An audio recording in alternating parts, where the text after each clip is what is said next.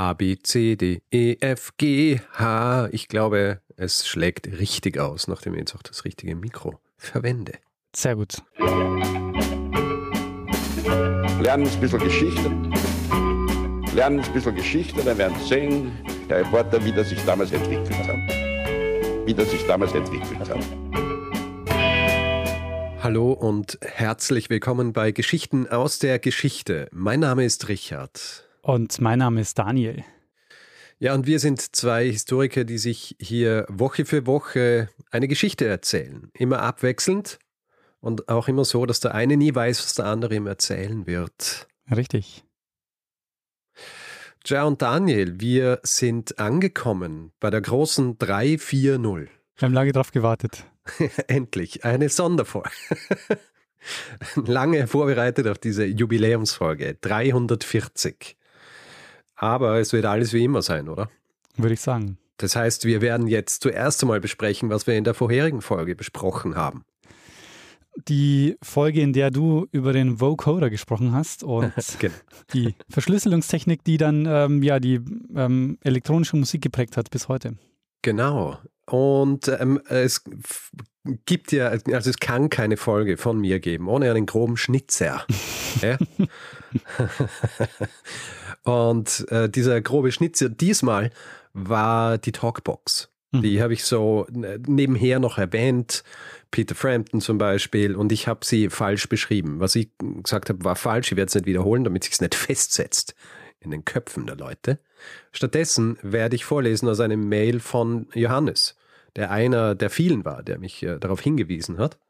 Und erklären, wie diese Talkbox tatsächlich funktioniert. Und zwar in der Talkbox steckt ein kleiner Verstärker, im Prinzip eine Miniaturversion der Technik, die sonst im Gitarrenverstärker steckt.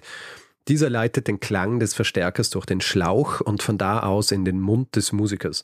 Dieser kann den Klang dann mit seinem Vokaltrakt verändern, sowie Mund- und Nasenrachen, Zunge, Lippen und Zähne sonst die von Stimmbändern erzeugten Töne verändern, zum Beispiel Filtern mit Konsonanten und Nebengeräuschen versehen, verändern sie jetzt den instrumentalen Klang. Damit das Publikum anschließend etwas davon hört, muss der Musiker trotzdem in ein Mikro singen. Ja? Das heißt, wie er schreibt, die Talkbox übernimmt im Prinzip die Aufgabe, die sonst die menschlichen Stimmbänder übernehmen. Genau. Also wir haben das andersrum dargestellt. Ja, äh, sag's nicht. Sag's nicht. ja, ich sag's auch nicht. Aber ich hatte im Kopf äh, den Lorenz Rode vom Rundfunk Tanzorchester Ehrenfeld, als ich äh, das auch angesprochen habe in der Folge. Und der hat ein Video dazu gemacht, wo er das erklärt. Und das ist ziemlich ah. cool. Da erklärt er eben in einem Song, wie die Talkbox funktioniert. Sehr gut. Großartig. Ähm, ein Feedback auch noch.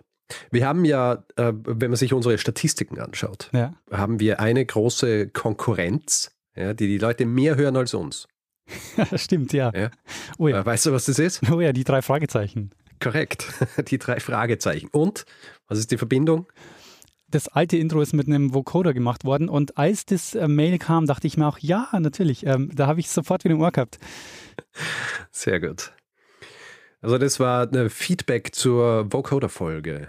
Hast du viel die Playlist durchgehört nach der Veröffentlichung? Ja, ich habe tatsächlich, ähm, bin ein bisschen reingekippt in das äh, Werk von Kraftwerk. ah, von Kraftwerk. ja. Sehr gut. Ja, das ist ja auch ein, ein, äh, ein Novum gewesen. Das war jetzt tatsächlich die erste Folge mit, äh, mit Playlist. Die Metal-Playlist steht noch aus, ich gebe es zu, aber ist auch ähm, in, in the making. Sehr gut. Ja.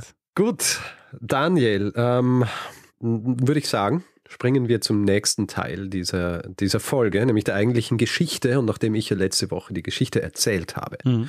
bedeutet das, dass du mir diesmal eine erzählst und ich mich gemütlich zurücklehnen kann. Sehr gut. Äh, mach's dir nicht allzu gemütlich, Richard. Hm. Ähm, ich werde dir zwischendurch einige Rückfragen stellen, wie du es gewohnt bist. Gut. Äh, dass du nicht einschläfst. Mhm. okay. Richard, am 1. September 1914 mhm. ist im Cincinnati Zoo and Botanical Garden in den USA Martha gestorben. Und Martha war ein sogenannter Endling. Hast du eine Ahnung, was das bedeutet? Ein Endling? Ein Endling. Nein. Äh, Martha war das letzte bekannte lebende Individuum ihrer Art. Okay. Und was glaubst du, war Martha für ein Tier? Eine Art äh, Rhinoceros? nee. Äh, Martha war eine Taube, eine Wandertaube. Ah. Mhm. Und das Erstaunliche an dieser Geschichte ist, dass 100 Jahre vorher die Wandertaube der häufigste Vogel Nordamerikas war. Okay. Und einer der Vögel mit den meisten Exemplaren weltweit. Es gibt Schätzungen von Wandertaubenschwärmen in den USA mit bis zu drei Milliarden Individuen. Say again. Also drei Milliarden Individuen. Das ist kaum vorstellbar. Es gibt Beschreibungen, wo es heißt, dass sich stundenlang der Himmel verdunkelt hat, wenn ein Wandertaubenschwarm durchgeflogen ist. Wie lang? Stundenlang. Also es gibt einen, äh, einen Bericht, da war fast der ganze Tag über der Himmel verdunkelt. Stell dir vor, du bist da draußen, willst den Tag genießen, die Sonne scheint endlich wieder mal. Dann fliegen einfach drei Millionen Vögel vorbei. Milliarden. Äh, Milliarden. Ja. Und ja. ich kann mir vorstellen, die, die koten wahrscheinlich auch recht viel, oder? Oh ja. Mhm. Und dann am Ende des Tages hast du nichts von der Sonne gehabt und bist wahrscheinlich von oben bis unten. Na gut, also ich schweife aus. ähm, das ist wirklich äh, faszinierend mit den Wandertauben, weil die riesige Schwärme gebildet haben. Äh, dementsprechend auch riesige Kolonien gegründet haben. Die größte Kolonie, die wir kennen, gab es 1871 in Wisconsin mit über 2200 Quadratkilometern. Und in Deutschland macht man ja gerne Vergleiche mit dem Saarland. Und diese Kolonie entspricht ungefähr der Größe des Saarlands. Verstehe. Wie viele Fußballfelder sind es? genau. Ich habe es nicht in Fußballfeldern umgerechnet, aber äh, ich habe noch einen Österreich-Vergleich dazu. Das entspricht auch ungefähr der Größe Vorarlbergs. Ah ja, das ist auch nicht ganz klein. Also so groß war die größte Wandertaubenkolonie. Und trotzdem, ne, obwohl die ähm, so viele Exemplare hatten, ähm, sind die innerhalb von 100 Jahren äh, ist die Wandertaube ausgestorben. Mhm. Seit 1900 gab es keine mehr in freier Wildbahn. Und das hätte sich Mitte des 19. Jahrhunderts niemand vorstellen können, weil es eben so viele davon gegeben hat. Mhm. Und die Wandertaube ist massiv gejagt worden, ähm, was natürlich auch einer der Gründe ist für das Aussterben. Mhm. Und wie beim Aal, darum ging es in Folge 334 über Rachel Carson, ist es bei der Wandertaube auch nicht gelungen, dass, dass die sich in Gefangenschaft äh, fortpflanzen. Mhm. Aber es geht heute eigentlich nicht um Tauben, Richard. Okay. Zumindest geht es nicht um die Wandertauben. Tauben spielen aber eine gewisse Rolle, aber dazu gleich mehr, denn wir sprechen heute über ein Raketensteuerungssystem. Was ist das für ein Sprung? ja, du wirst gleich. Du wirst Ach so, äh, wahrscheinlich die Taube, die weiß, wo sie hinfliegen und danach gemodeltes Raketenleitsystem. Oh, kennst du die Geschichte schon? Nein, aber das wäre meine erste Assoziation gewesen. ähm, ja, stell den Gedanken nochmal kurz zurück. Ähm, okay. Bevor wir darauf zu sprechen kommen, Richard, äh, noch ein kurz ein anderes Thema. Weißt du, wo das Wort Cyber herkommt? Cyber? Cyber. Ja, von der, von der Kybernetik. Richtig, von der Kybernetik. Äh, das mhm. Wort Cyber ist ja, muss ja heutzutage für alles erhalten, weil mit Cyber alles besser klingt. mhm.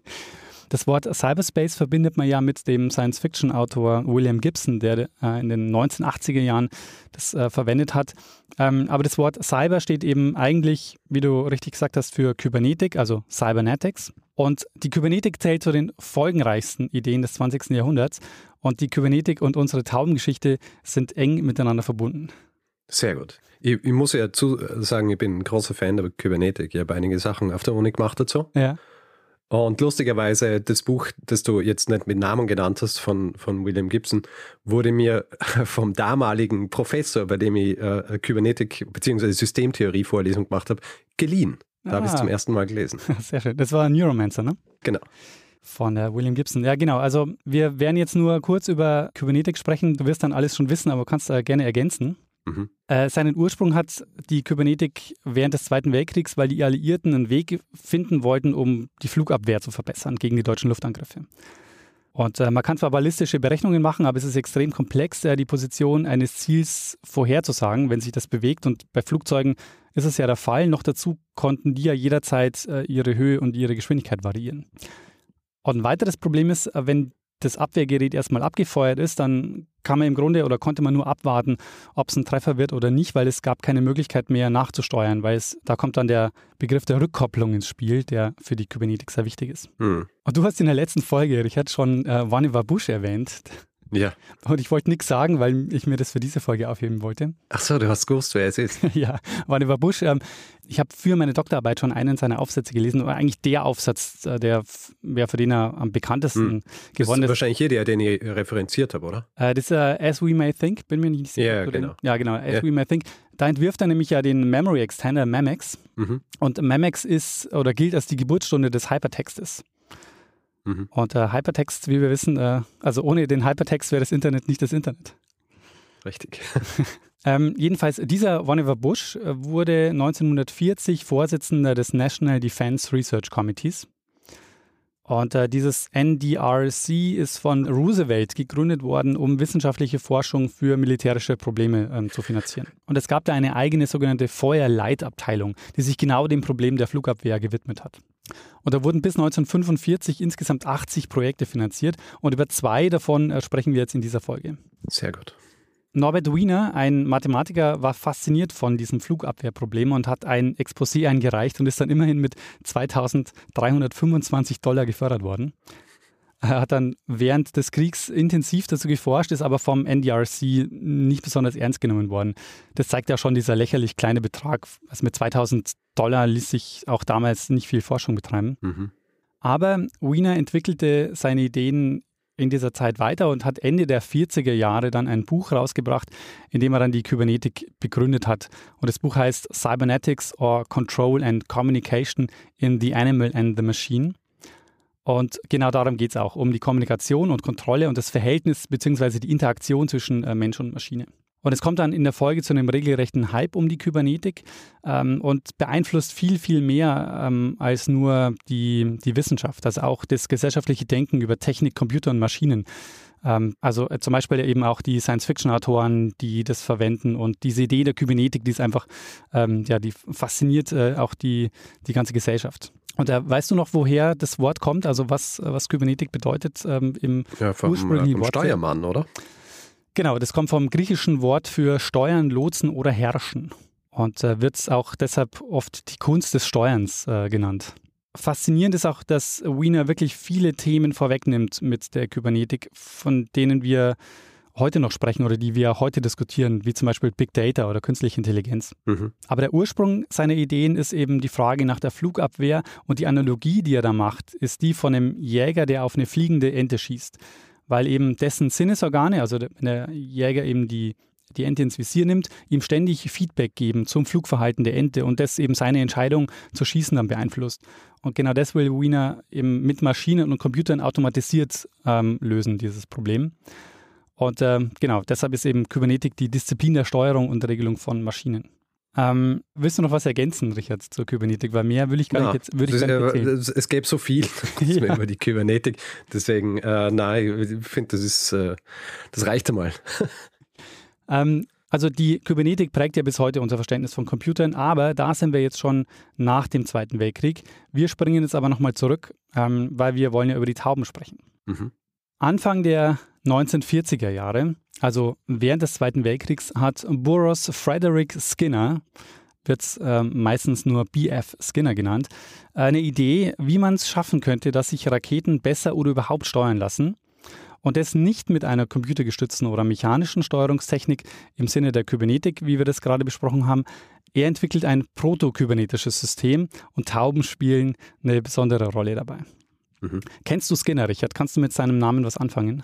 Ähm, ja, also vom Namen her, aber jetzt kein äh, sehr ausgeprägtes Wissen, was, was sein Schaffen angeht. Ähm, er ist äh, Behaviorist, oder? Genau, richtig. Er ist Behaviorist. Ähm, also B.F. Skinner war ein amerikanischer Psychologe, der von 1904 bis 1990 gelebt hat. Und er ist einer der einflussreichsten und bekanntesten Psychologen überhaupt.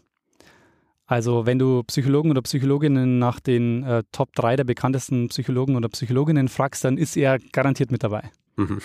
Und sein Name steht, wie du richtig gesagt hast, für eine besondere Strömung der Psychologie, nämlich für den Behaviorismus. Und er gilt als Begründer des radikalen Behaviorismus. Da steckt eben das Wort Behave drin, also das geht um das Verhalten. Also wir werden gleich noch genauer darüber sprechen. Bevor wir uns jetzt aber seine Idee für ein Raketensteuerungssystem anschauen, müssen wir noch ein wenig über Psychologiegeschichte und wichtige Konzepte und Begriffe des Behaviorismus ähm, anschauen. Zumindest über Begriffe wie operante Konditionierung und positive oder negative Verstärkung müssen wir sprechen. Und dafür, Richard, habe ich heute professionelle Unterstützung dabei. Und zwar von Christiane Artig. Äh, sie ist Psychologin und Podcasterin und stellt sich gleich mal selber vor. Mein Name ist Christiane Attig, ich bin Psychologin und Podcasterin. Ähm, in meinen Podcast-Projekten beschäftige ich mich mit Psychologie und Popkultur, beispielsweise im Podcast Brainflix, wo wir uns Filme aus der psychologischen Sicht angucken. Und neu hinzugekommen, letztes Jahr ist das Projekt Science Heroes, wo Rebecca Moltmann und ich mit Frauen und nicht-binären Personen aus der Wissenschaft ins Gespräch kommen und äh, ihnen so ein bisschen Sichtbarkeit verleihen wollen, aber auch äh, uns über ihre äh, wissenschaftlichen Themen austauschen. Ähm, starten wir mal mit äh, dem Behaviorismus. Was äh, ähm, kannst du damit was anfangen? Also was weißt du über den Behaviorismus? Ähm, äh, nichts. Also jetzt nichts, außer dass es halt äh, eine, eine Richtung der Psychologie ist. Ja. Ungefähr habe ich was im Kopf, aber ich möchte mich hier jetzt nicht äh, blamieren, deswegen, nachdem wir Expertin haben, lass es doch die Expertin erklären. Also der klassische Behaviorismus als psychologische Schule wurde von John Watson ähm, ja postuliert in seinem behavioristischen Manifest. Und generell sagt man ja, Psychologie ist die Wissenschaft vom Verhalten und Erleben des Menschen. Das ist auch die Definition, die heutzutage anerkannt ist. Also die Wissenschaft von dem beobachtbaren Verhalten und den innerpsychischen Vorgängen und Bewusstseinsinhalten. Und John Watson hat aber gesagt, dass die letzteren, also die innerpsychischen Vorgänge, dass man die aus der Psychologie verbannen sollte. Das heißt, die Psychologie wie der Behaviorist sie sieht, beschäftigt sich lediglich mit dem beobachtbaren Verhalten. Aus der Begründung heraus, da nur dieses Verhalten ähm, naturwissenschaftlichen Methoden zugänglich sei. Das heißt sowas wie Seelenleben, Kognition, Emotionen, generell alle möglichen Bewusstseinsvorgänge, das haben die Behavioristen als Blackbox gesehen, also die man eben aus der Wissenschaft ausklammern soll. Und daraus äh, folgt dann eben das Verhalten letztlich nur noch die Reaktion auf, um, auf Umweltreize ist. Zum Beispiel ein Mensch begegnet einer Schlange und wendet sich ab. Das heißt, das Vermeidungsverhalten, dass er wegrennt oder so oder ne, äh, sich körperlich davon entfernt, kann beobachtet werden. Und das ist Gegenstand der behavioristischen Betrachtung, aber nicht das innerpsychische Erleben von Angst, was natürlich, wie wir wissen, damit einhergeht. Also das heißt, die interessieren sich nur für das beobachtbare Verhalten und die sichtbaren äußeren Einflüsse. Und ich habe einmal die Geschichte von Bertha Pappenheim erzählt, das war Folge 142, weil sie die Urpatientin der Psychoanalyse war. Mhm. Wenn du dich erinnerst, auf sie geht die sogenannte Redekur zurück. Da hat sie sich mit ihrem Arzt, dem Josef Breuer, regelmäßig getroffen und geredet. Und diese inneren Zustände, die sie da ihrem Arzt beschreibt und das eben Teil der Therapie wird, genau für diese inneren Zustände interessieren sich ähm, Leute wie Skinner überhaupt nicht. Also okay. der will Verhalten unter festgelegten Bedingungen beobachten und nicht über äh, das Seelenleben quatschen. Verstehe. Mhm. Und diese festgelegten Bedingungen sind auch äh, wichtig, weil Skinner ist ähm, sehr wichtig, weil er das Experiment als Methode in der Psychologie etabliert. Mhm. Und ähm, eines seiner wichtigsten oder bekanntesten Konzepte ist die sogenannte operante Konditionierung. Und äh, Christiane erklärt uns mal, äh, was es damit auf sich hat. Das Besondere bei Skinner, was extrem einflussreich war auf die Psychologie als Ganzes und auch die Psychotherapieforschung vor allem, äh, war das operante Konditionieren. Operantes Verhalten meint eben ausgewähltes und aktiv gezeigtes und willentlich ausgeführtes, äh, zielgerichtetes Verhalten. Also jetzt keine Reflexhandlung wie bei Pavlovs Hund. Äh, das ist das klassische Konditionieren. Hier sind wir im Bereich des operanten Konditionierens. Das heißt, es geht um Verhalten, wo nachfolgend ein Stimulus folgt, der die daran, danach folgende Auftretenswahrscheinlichkeit des Verhaltens bestimmt. Und ähm, das kennen wir alle als äh, Verstärkung oder Bestrafung. Also dieser nachfolgende Stimulus kann eben verstärkend oder bestrafend wirken. Verstärkung bewirkt dann eine Erhöhung der Auftretenswahrscheinlichkeit des Verhaltens. Also äh, man kann sich das so vorstellen, nach Skinner haben wir so eine Hierarchie von Verhaltensweisen, ähm, die dahingehend geordnet sind, wie wahrscheinlich sie sind, äh, in einer gegebenen Situation aufzutreten. Und Verstärkung bewirkt, dass so ein Verhalten höher aufsteigt in der Verhaltenshierarchie. Und Bestrafung verringert die Auftretenswahrscheinlichkeit allerdings nur zeitweise. Ähm, das ist eben auch eine Erkenntnis, die man aus behavioristischen Experimenten hat, dass Bestrafung nicht dazu führt, dass ein Verhalten überhaupt nicht mehr gezeigt wird. Denn die vollständige Löschung eines Verhaltens wird stattdessen äh, erreicht, wenn ein Verhalten keinerlei Konsequenzen mehr hat, also weder verstärkt noch bestraft wird. Genau, das sind so die, die grundlegenden äh, Prinzipien des, äh, der operanten Konditionierung und das ist äh, das, was äh, Skinner intensiv untersucht hat und was beispielsweise auch in der Verhaltenstherapie heutzutage noch Anwendung findet. Also ein operantes Verhalten ist einfach ein, ein, spontanes Verhalten, das durch nichts bedingt wird. Und äh, das Konditionieren kommt jetzt durch die Reaktion auf das Verhalten. Also die Idee ist, wenn Verhalten zum Beispiel eine angenehme Konsequenz auslöst, dann hat man eine positive Verstärkung und damit erhöht sich die Wahrscheinlichkeit, dass dieses Verhalten wieder auftritt. Mhm. Es gibt ganz viele Beispiele dafür. Wenn du mich zum Beispiel am Ende der Folgen, äh, die ich erzähle, immer lobst, und sagst, dass dir die Geschichte gefallen hat, dann erhöhst du damit die Wahrscheinlichkeit, dass ich motiviert bleibe und mir Mühe gebe, in zwei Wochen wieder eine Geschichte zu erzählen. Ergibt Sinn, ja.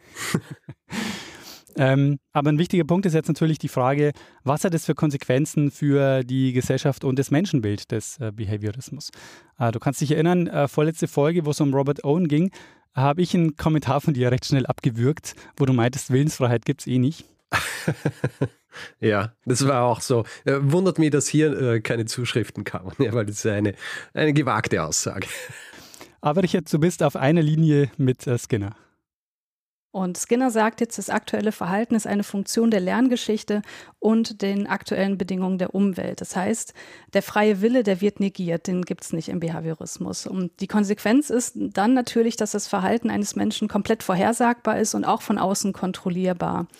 Und diese, diese Kontrollierbarkeit, ähm, die führte dann zu Skinners Gesellschaftsvision. Beispielsweise sein fiktionales Werk Walden 2 aus 1948 ist relativ bekannt und in diesem Roman beschreibt er eine gesellschaftliche Utopie. Und wenn man sich damit ein bisschen näher beschäftigt, dann merkt man schnell, dass seine Haltung so in einer Tradition des Fortschrittsoptimismus besteht. Das heißt, er hat sich mit Fragen auseinandergesetzt, wie, wie können wir eigentlich besser leben? Wie können wir eine bessere Gesellschaft schaffen für alle? Und er hat dafür eine Lösung gefunden, die äh, nannte er Social Engineering. Das heißt, ähm, in dem Roman wird beschrieben, wie er mit Hilfe des Social Engineering so Probleme löst, wie äh, Geschlechterrollen, die zu äh, ja, Ungerechtigkeiten führen, auch Fragen der Kindererziehung, Arbeitsbedingungen und so weiter. Und da stand eben auch wieder das operante Konditionieren im Mittelpunkt. Das heißt, durch positive Verstärkung sollte, hat in diesem Roman das so funktioniert, dass eben unerwünschtes, nicht sozial orientiertes Verhalten kontrolliert wird. Ähm, das heißt, sein gesellschaftliches Ideal, und ich finde, das klingt aus heutiger Gesicht eigentlich relativ schön, äh, ist frei von Kon Konkurrenzdenken, Profitorientierung und Aggression.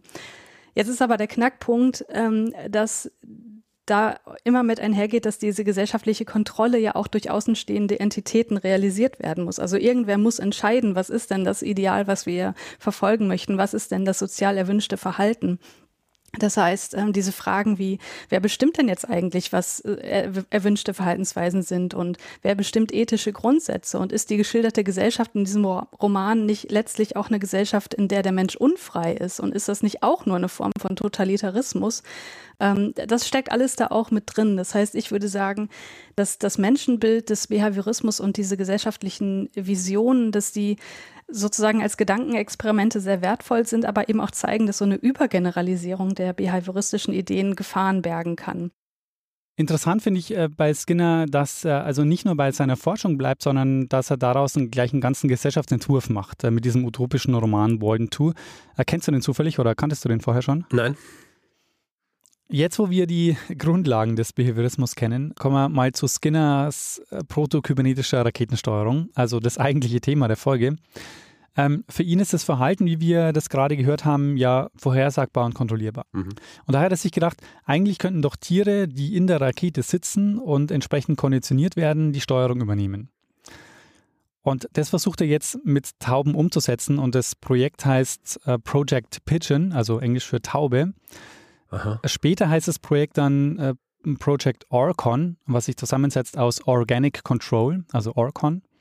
Mhm. Und die Idee ist, dass bis zu drei Tauben vorne in der Rakete sitzen und die steuern dann die Rakete auf ein Ziel zu. Und es gibt keinen Plan, falls du dich das gefragt hast, Richard, die Tauben vor dem Einschlag und der Explosion aus der Rakete zu retten. Also kein äh, äh so Schleudersitz. Gerade bei Tauben würde man vielleicht davon ausgehen, äh, Tauben sind ja bekannt dafür, wieder zurückzufliegen, ähm, dass man die dadurch rettet, aber das äh, war nicht sein Plan. Mhm. Aber zur Frage, wie sollte die Steuerung jetzt funktionieren? Vor jeder Taube war ein Bildschirm montiert und auf diesem Bildschirm war das Ziel projiziert. Und ähm, auf dem Bildschirm waren außerdem noch Sensoren und was die Tauben erreichen sollten, ist, dass das Ziel immer in der Mitte des Bildschirms sein sollte. Mhm. Und äh, durch das Picken der Tauben auf das Ziel, also das Ziel, das auf dem Bildschirm projiziert ist, äh, konnte die Rakete dann gesteuert werden weil die Tauben waren eben so konditioniert, dass sie dem Ziel gefolgt sind und wenn das Ziel nicht in der Mitte war, dann haben die Sensoren das erkannt und haben entsprechend die Kursabweichung korrigiert. Okay. Und du fragst dich vielleicht, warum war das eigentlich notwendig? Man hat ja, wenn man die Rakete losgeschickt hat, auch ein gewisses Ziel ähm, vorgegeben oder Ziel programmiert. Und das war deshalb notwendig, weil wenn eine Rakete fliegt, dann ist es eine recht komplexe Angelegenheit, den Kurs zu halten. Du musst bei einer Rakete nämlich ständig stabilisieren und immer wieder den Kurs nachsteuern. Mhm. Und dieses Nachsteuern und dieses Stabilisieren haben eben die Tauben übernommen, dadurch, dass sie auf dem Bildschirm die Sensoren so angeregt haben, dass das Ziel eben immer in der Mitte war und die Sensoren so wussten, wie sie nachsteuern mussten. Äh, du wirst wahrscheinlich noch drüber sprechen, aber wie, wie haben Sie die, also wie haben Sie die Taube dazu gebracht, dass sie das macht? Das ist passiert durch das operante Konditionieren. Also durch das Picken ähm, ähm, ist man eben, also es gibt ja diese positive Verstärkung, dass wenn mhm. du richtig pickst, ähm, dass, dass dann Futter kommt und man hat eben die Taube so konditioniert, dass sie genau das macht. Und sie hat also dann auch Futter kriegt, genau. jedes Mal, wenn sie richtig gepickt hat. Also es könnte sein, dass es gar nicht notwendig war, dass da, dass da Futter kam, dass das Konditionieren schon ausgereicht hat. Mhm. Mhm. Durch reine Technik war dieses Stabilisieren und dieses äh, Nachjustieren der, äh, der Flugbahn extrem schwierig umzusetzen. Also ein Anlass für Skinner war, dass ab 1944 äh, Deutschland im Zweiten Weltkrieg die Rakete Aggregat 4, äh, besser bekannt als V2, also Vergeltungswaffe 2, wie sie Goebbels genannt hat, im Einsatz hatte. Und die Aggregat 4 hatte für die damalige Zeit ein sehr modernes Steuerungssystem, das ermöglicht hat, eben, dass, Rakete, dass die Rakete selber den Kurs gehalten hat. Mhm. Äh, unter anderem durch zwei Kreiselinstrumente in dem Navigationssystem. Und deshalb gilt die V2 als, äh, auch als äh, einer der ersten Lenkflugkörper überhaupt. Mhm. Und äh, die USA konnten das eben zu dem Zeitpunkt technisch noch nicht umsetzen. Und äh, entwickelt wurde übrigens die Aggregat 4 unter der Leitung von Wernher von Braun, der nach dem Krieg ja in die USA geht und das Raumfahrtprogramm der Nachkriegszeit wesentlich äh, geprägt hat. Mhm. Und Skinner sagt jetzt Anfang der 40er Jahre, ich kann mit meiner Forschung einen Beitrag leisten zur Raketensteuerung, weil das Nachjustieren und auf Kurs halten, das können eben die Tauben übernehmen, die entsprechend konditioniert sind und so auf den Bildschirm picken, dass die Sensoren eben die notwendigen Kurskorrekturen erfassen. Mhm. Und der, der, entscheidende Versuchsaufbau basiert auf der sogenannten Skinner-Box. Äh, die Skinner-Box ist das zentrale Element seiner Arbeit und Ausgangspunkt vieler, vieler Experimente. Äh, Christiane wird uns mal äh, erklären, was es mit der Skinner-Box auf sich hat. Also es ist eine buchstäbliche Box, in der ein Tier äh, reingesetzt wird. Und diese Box enthält unterschiedliche äh, Dinge, die eben wichtig sind für seine experimentellen Aufbauten. Also es gibt zum einen einen Hebel oder eine Kontaktplatte, also Hebel, die eine Maus beispielsweise, den, eine Maus äh, bedienen kann oder eine Kontaktplatte, wo eine Taube so draufpicken kann. Dann gibt es einen Behälter, wo Nahrung reingegeben werden kann. Und es gibt eine Signallampe, die vom Versuchsleiter an- und ausgeschaltet werden kann. Und das Experimentalparadigma sieht dann so aus, dass das Tier in diese Box gesetzt wird und diese erstmal erkunden kann. Ähm, dabei wird dann typischerweise zufällig irgendwann mal der Hebel betätigt, weil in dieser Box ist halt wirklich nie, nicht viel, was irgendwie interessant ist. Deswegen geht es wahrscheinlich relativ schnell zu diesem Hebel hin.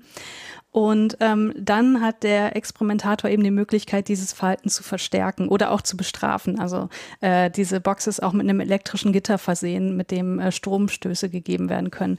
Und ähm, was Skinner dann gemacht hat, ist äh, zu variieren, wie häufig und wann das Verhalten verstärkt oder bestraft wird.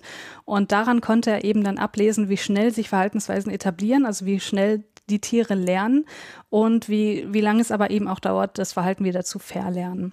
Das heißt, mit der Skinnerbox konnte man untersuchen, wie sich die von außen gesteuerten Verhaltenskonsequenzen, sprich Belohnung und Bestrafung, auf das nachfolgende Verhalten des Tieres auswirken ich kann auch äh, so ein paar Befunde, die darauf zurückgehen, noch erläutern. Also ähm, was ganz beeindruckend ist, was man gefunden hat, ähm, und das sind wirklich extrem robuste Befunde, ne? dass eine Erhöhung der Anzahl der Verstärkungen eine Vervielfachung der Löschungsresistenz bewirken. Das sind jetzt irgendwie so total abstrakte Begriffe, aber damit ist gemeint, wenn man ein Verhalten nur einmal verstärkt, also wenn das Tier auf diesen Hebel drückt und dann kommt Futter, dann wird das Verhalten, sprich das Hebeldrücken, noch circa 60 Mal gezeigt, auch wenn gar kein keine Verstärkung mehr erfolgt. Das heißt, ähm, das, das ist gemeint mit Löschungsresistenz. Also das Verhalten ist, ist extrem löschungsresistent, wenn es weiterhin gezeigt wird, obwohl es überhaupt keine Konsequenz mehr hat.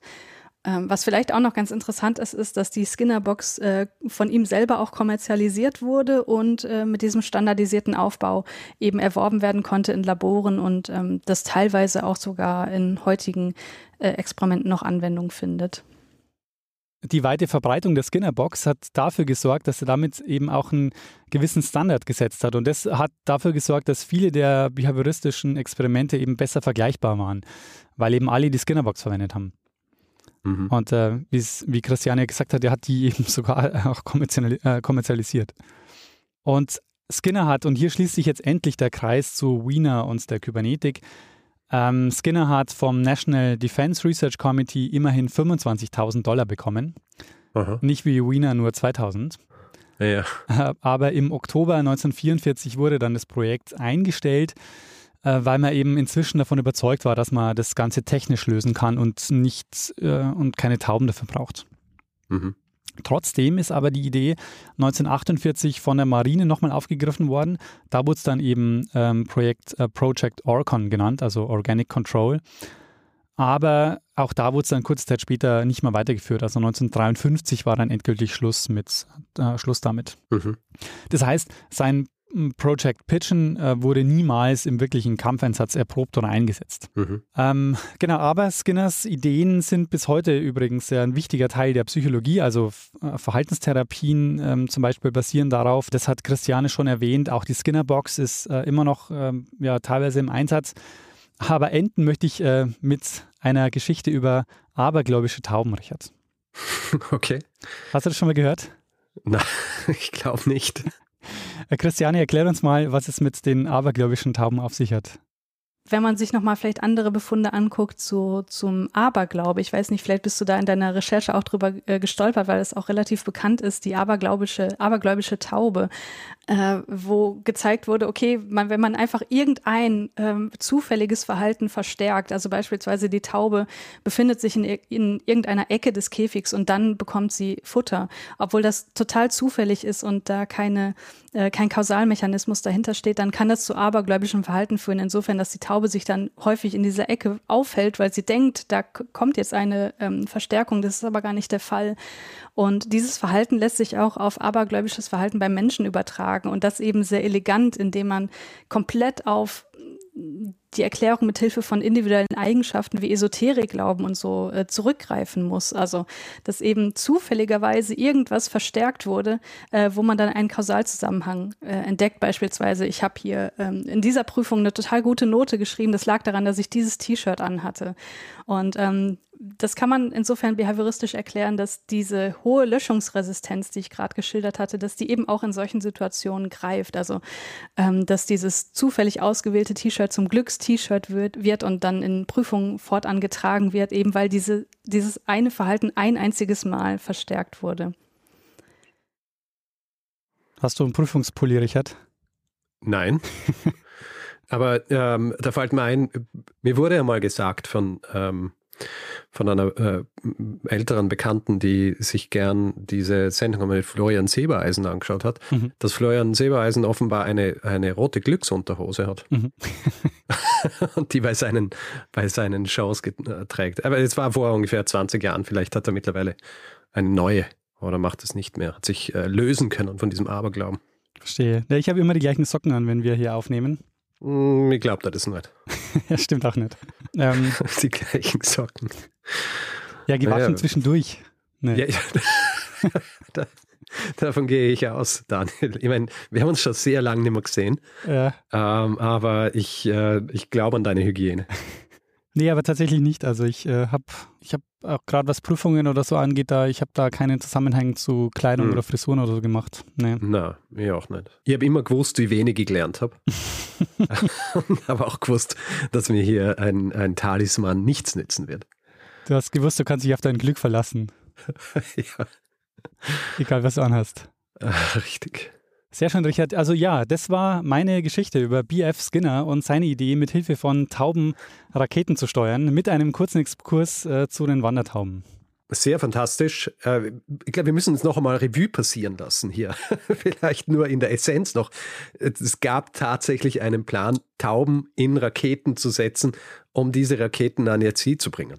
Ich meine, ach, Genau. Das ist schon außergewöhnlich. Und zwar wirklich als Konzept, ähm, das dann eben später von der Kybernetik, beziehungsweise beides ist gleichzeitig ähm, entwickelt worden. Also Wiener mhm und Skinner sind gleichzeitig von dem National Defense Committee finanziert worden. Und die eine Idee führte eben zur Kybernetik und die andere Idee äh, führte äh, ins Nichts. Also, ähm, ja. ja. also ich, ich, persönlich bin froh, dass die ins Nichts geführt hat, weil ähm, ich meine, Tauben, äh, weil die sterben ja, ja. ja. Dann, wenn das, äh, wenn es funktioniert und wahrscheinlich auch, wenn es nicht funktioniert. und es ähm, sehr unmenschlich. Auf jeden Fall. Aber interessant ist, dass eben äh, zu dem äh, zu Kriegszeiten, also um 1940, ähm, wurde vom äh, National Defense Committee wurde das unterschiedlich gewertet. Also äh, Skinner hat eben 25.000 Dollar bekommen, Wiener hat nur 2.000 Dollar bekommen, hm. weil man eben ja. gedacht hat, ach ja, lass mal den Mathematiker ein bisschen rechnen. Ja gut, aber ich bin froh, dass die, dass die Kybernetik hier ähm, dann länger angehalten hat, ja. Und äh, ich meine, mittlerweile natürlich äh, hauptsächlich heute in den Köpfen der Leute durch das Kürzel Cyber. Ja. Aber das äh, hat sich ja herausgestellt als eine also sehr langlebige Strömung. Ähm, ja, nichtsdestotrotz eben Skinner, einer der bekanntesten Psychologen überhaupt. Ähm, und deshalb ähm, dachte ich, äh, das ist vielleicht echt ein schöner Bogen auch vom Behaviorismus. Also wir haben ja auch Psychologiegeschichte teilweise ein bisschen mal angeschnitten ähm, mhm. haben wir da jetzt auch mal noch mit drin, weil es ja auch eine der, ja, also sowohl Kybernetik als auch die, der Behaviorismus mit ja, prägendsten, mit die prägendsten ja, Ideen auch des 20. Jahrhunderts sind oder beide mhm. zumindest sehr, sehr wirkmächtig. Ja, sehr gut. Hast du gewusst, dass wir ähm, an der Uni Wien am Zeitgeschichte-Institut eine der größten, eines der größten Kybernetik-Archive haben? Nee weil äh, dort ist das Heinz von Förster Archiv. Ah, interessant. Ja, okay. Ähm, und ich habe jetzt übrigens äh, nachgeschaut in der Zwischenzeit, weil ich habe gesagt, ich habe dort äh, Sachen gemacht und ich habe meine, meine Kybernetik- und Systemtheorie-Vorlesungen bei, äh, bei Dr. Albert Müller gemacht und ich habe jetzt äh, gelesen, dass er leider verstorben ist oh. schon im Jahr 2019. Aber Albert Müller war der Gründer und Verwalter des Heinz von Förster Archivs. Und es war nämlich eben, also Heinz von Förster ist 2002 gestorben. Mhm. Also das war, glaube ich, sogar in dem Jahr, in dem ich diese Vorlesungen bei Dr. Müller gemacht habe. Und ähm, da ist dann eben, und ich glaube 2000, im Jahr 2000 hat äh, Heinz von Förster seine, seine Aufzeichnungen vermacht schon äh, im Vorhinein an die, an die Uni Wien. Und Dr. Müller war da gerade im, im Erstellen dieses, ich glaube, es hat da auch irgendwie dann 2002 einen großen Festakt und so weiter gegeben. Aha. Und ähm, ja, also das Archiv gibt es noch immer. Du hast eine Vorlesung gemacht oder auch Seminare? Äh, Seminare. Also es waren, es waren Seminare bei Dr. Müller und ich muss sagen, es waren die schwierigsten Seminare, die ich jemals gemacht habe. Ich, ich, war aber sehr begeistert davon. Also ich habe ja. zum Beispiel, es gibt von, äh, also Heinz von Förster, der einige Zeit später als Wiener kam, äh, da war Professor in Illinois mhm. an der Uni dort und der, es gibt so ein berühmtes ähm, Buch, das heißt Cybernetics of Cybernetics das so die äh, so eine Sammlung an Arbeiten der Studierenden dort äh, in seinem Kurs ist, aus mhm. den Jahren gesammelt äh, ist kaum erhältlich und ich hab's. und äh, äh hab's schon lange nicht mehr äh, aufgemacht. Mhm. Aber es ist eine sehr spannende Sammlung an, an den unterschiedlichsten Dingen und das zeichnet ja auch ein bisschen die Kybernetik aus, weil es ist ja eine sehr äh, systemübergreifende Disziplin gewesen. Ja. Also ich glaube, die ursprünglichen, der, der Ursprung mit den, mit den Macy-Konferenzen, da waren ja alle dabei. Da war ja auch äh, Margaret Mead zum Beispiel, war ja auch äh, ja. groß dabei, bei der, als es um die, die Gründung dieser, dieser Strömung ging. Genau, das habe ich jetzt als und Biologen und genau, ja, ja. Soziologen, also, da waren alles dabei. Ja. Genau. Ja. Und eben die Systemtheorie ähm, hat er ja auch, ähm, also es ist ja im Grunde Systemtheorie auch und also das ist eine sehr, sehr komplexe Angelegenheit. also es ist fast lustig, wie sehr Kybernetik heutzutage eigentlich einfach so ähm, was über ist, ist so dieser Begriff Cyber. Ja? der in den Köpfen der Leute ist. Aber ähm, wie komplex diese ganze Thematik und wie komplex diese Dinge waren, die ineinander gegriffen haben. Und es war halt auch sehr theoretisch. Ja. Ähm, das ist, äh, da macht man sich eigentlich gar keine Vorstellung mehr davon heutzutage. Also ohne jetzt irgendwem nahe treten zu wollen oder zu nahe, aber oft ist es einfach so ein bisschen Catch-all für, ja, ja. für alles, was so im Internet passiert und für viele, die das Wort oder dieses Kürzel Cyber verwenden, ist es halt das Internet noch immer Neuland. Ja. ja. Und ich glaube, die, also das Wort Kybernetik fällt, glaube ich, auch an Lehrstühlen oder so nicht mehr. Ne? Inzwischen geht das alles über in, in der, bei den Ingenieuren heißt es dann Regeltechnik oder Kontrolltechnik oder so. Hm. Ja, ich meine, das ist dann die sehr, sehr angewandte Kybernetik, die äh, in den Seminaren, die ich gemacht habe, eher so ähm, im, im Hintergrund stand. Ja. aber lustig, ne? Weil dann schreibst du dann eine Diplomarbeit über Mittelalterthema, obwohl dich das Kybernetik-Thema voll interessiert hat. Ja, das war, es war tatsächlich am Anfang meines Studiums ja. und ähm, hat, mich, hat mich schon sehr, also wie soll ich sagen, ich habe mich dann viel mit, mit dem Internet an sich beschäftigt, ja ähm, würde ich sagen, das hat sich dann ganz gut ausgeglichen. Ja. Mein äh, akademischer Fokus ist ein bisschen, äh, hat sich ein bisschen verschoben äh, und meine Interessen, aber äh, das Interesse an, an dem Internet und dem, was eigentlich, also Film, was Resultat dieser Kybernetik und dieser Strömungen und so weiter war, das habe ich ja dann einfach praktisch angewandt. Ja. Du bist dann ein Cyber-Experte. So aufgesogen. Ein Cyber-Experte. genau. Und heute machst du einen Cyber-Podcast. Cyber, ja, ja. Wir, also, was ist Podcast? Podcast ist Cyberradio. ja, Cyber, sehr gut. Cyberradio, sehr gut. Cyberradio. Ich glaube, das könnte man jetzt, äh, könnte man so offiziell umbenennen. Sehr um, ähm, schön. Richard, Hinweisgeber für diese Folge mhm. sind Moritz, der mich unter anderem auf die Wandertaube hingewiesen hat. Und das hat auch Klaus gemacht. Und auf das protokybernetische Projekt von Skinner hat mir ähm, davon hat mir Monika erzählt. Also vielen Dank an euch. Sehr gut. Eine, eine Co-Produktion. Ist auch schön, ist passend zum Thema, dass es ähm, unterschiedliche Menschen waren, die dich auf, diese, auf dieses Thema gebracht haben. Genau, und äh, natürlich vielen Dank an Christiane Attig, die uns als Expertin hier unterstützt hat. Ja, großartig. Ähm, sehr interessante Folge. Genau mein Thema eigentlich. Aber ich, ich muss ja ganz ehrlich sagen, ich, ähm, äh, ich hätte mich, glaube ich, nie drüber rausgesehen, einmal eine Folge über die Kybernetik zu machen, weil ich noch immer so, äh, wie soll ich sagen, eingeschüchtert bin ja. von der ja. Kybernetik. Aber bin froh, dass du es gemacht hast. Ich habe mir auch deshalb gedacht, äh, den Gedanken hatte ich auch, äh, dass ich auf gar keinen Fall eine zur Kybernetik überhaupt machen äh, kann, weil äh, was ich jetzt ja gemacht habe, war ja extrem verkürzt und einfach nur auf hm. die Anfänge äh, fokussiert, weil ich ähm, mir das auch nicht zutrauen würde. Na, aber ich, ich glaube, so funktioniert es, wenn man sich äh, Aspekte raus, rausklaubt. Ja. Äh, in, so wie wir es eigentlich eh mit unseren Geschichten auch machen. Ja. Dass man sich irgendwo Aspekte rausnimmt und das dann so, dass man es auch in diesen Happen erklären kann und dann Sinn ergibt. Ich denke auch, ja. Äh, äh, Dr. Müller übrigens war auch war derjenige, der mir das Buch geliehen hat, äh, Neuromancer von William Gibson. Ah, verstehe. Da, da habe ich es das erste Mal gelesen.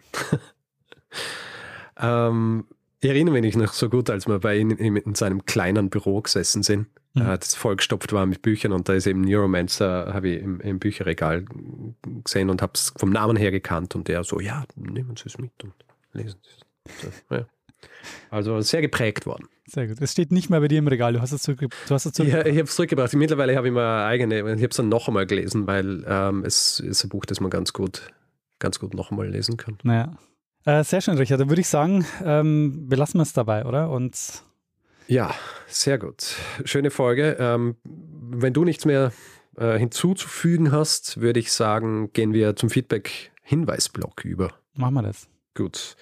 Wer Feedback geben will zu dieser Folge oder anderen, kann das per E-Mail machen. Feedback at geschichte.fm kann es auf unserer Website machen. Geschichte.fm kann es äh, auf Twitter machen. Da ist unser Accountname Geschichte FM, dasselbe auch auf Facebook. Und wer uns auf Spotify hört, kann uns dort folgen und kann uns ähm, dort auch bewerten mit Sternen. Freut uns immer sehr, vor allem wenn es viele Sterne sind, die vergeben werden. Wer Reviews über uns schreiben will, kann es zum Beispiel auf Apple Podcasts machen oder auf panoptikum.io oder grundsätzlich überall, wo äh, Podcasts bewertbar sind. Wer diese Folge lieber ohne Werbung gehört hätte, hat die Möglichkeit, sich via Steady einen Feed zu kaufen für 4 Euro im Monat. Da bekommt ihr dann auch die Folge jeden Mittwochvormittag in euren Podcatcher geliefert, aber die Folge kommt dann eben immer ohne Werbung bei euch an. Ihr findet das Ganze unter geschichte.fm slash steady. Wir bedanken uns in dieser Woche bei Mitra, Fabian, Laura, Kim, Lorenz, Katharina, Günther, Oliver, Jan, Georg, Sofian, Sebastian, Martin, Judith, Tom, Markus, Daniela, Julia, Gerlinde, Bernd, Melanie, Marc, Jakob, Christian, Samuel, Nico und Steffen. Vielen, vielen Dank für eure Unterstützung. Ja, vielen herzlichen Dank. Tja, dann würde ich sagen, Richard, machen wir das, was wir immer machen. Genau, geben wir dem einen das letzte Wort, das er immer hat. Bruno Kreisky. Lernen ein bisschen Geschichte. Lernen ein bisschen Geschichte, dann werden Sie sehen, der Reporter, wie das sich damals entwickelt hat. Wie das sich damals entwickelt hat. Äußerst gern. Äußerst gern. Ja, ich freue mich. Eine gute Woche beginnt mit einer, mit einer Geschichten aus der Geschichte Aufnahme, sage ich immer. Das ist mein, äh, das ist mein Geheimrezept für ein erfülltes Leben.